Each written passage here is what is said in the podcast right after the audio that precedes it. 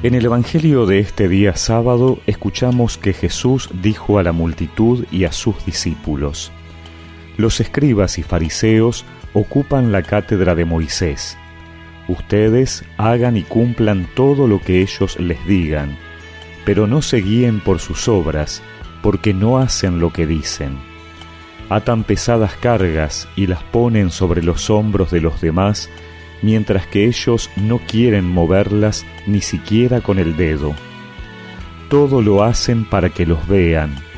Agrandan las filacterias y alargan los flecos de sus mantos. Les gusta ocupar los primeros puestos en los banquetes y los primeros asientos en las sinagogas, ser saludados en las plazas y oírse llamar mi maestro por la gente. En cuanto a ustedes, no se hagan llamar maestro, porque no tienen más que un maestro, y todos ustedes son hermanos.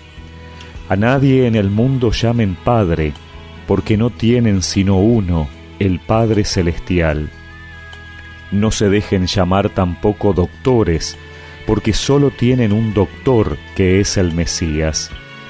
Que el más grande de entre ustedes se haga servidor de los otros porque el que se ensalza será humillado, y el que se humilla será ensalzado.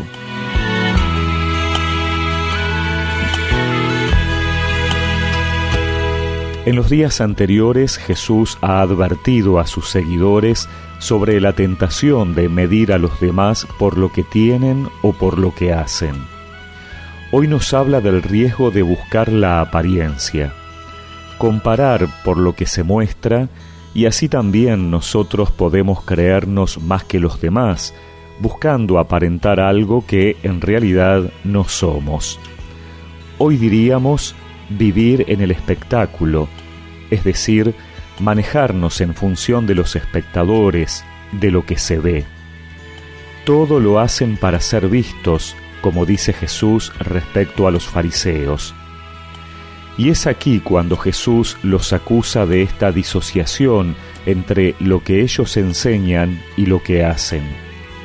Lo que enseñan está bien, son fieles a la ley y la tradición religiosa, por eso hay que escucharlos, pero lo que hacen en su vida es algo distinto, por eso no hay que guiarse por sus obras.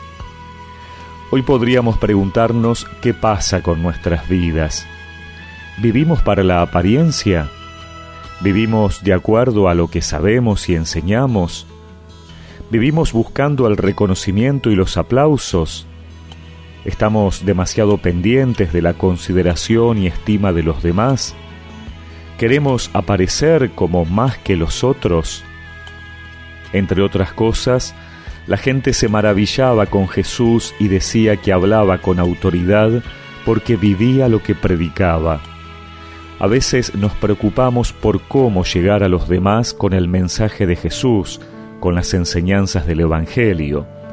Buscamos técnicas y recursos pastorales.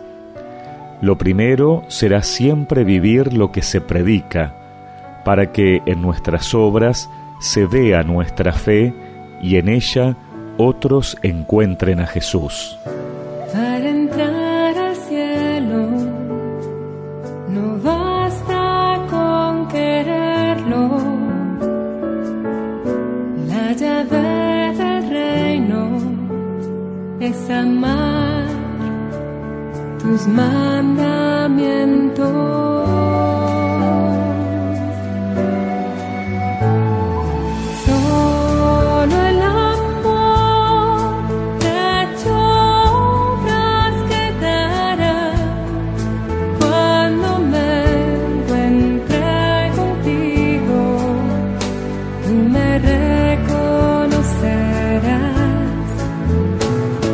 y recemos juntos esta oración. Señor, que en este día pueda vivir lo que creo y enseñar lo que vivo. Amén. Y que la bendición de Dios Todopoderoso, del Padre, del Hijo y del Espíritu Santo los acompañe siempre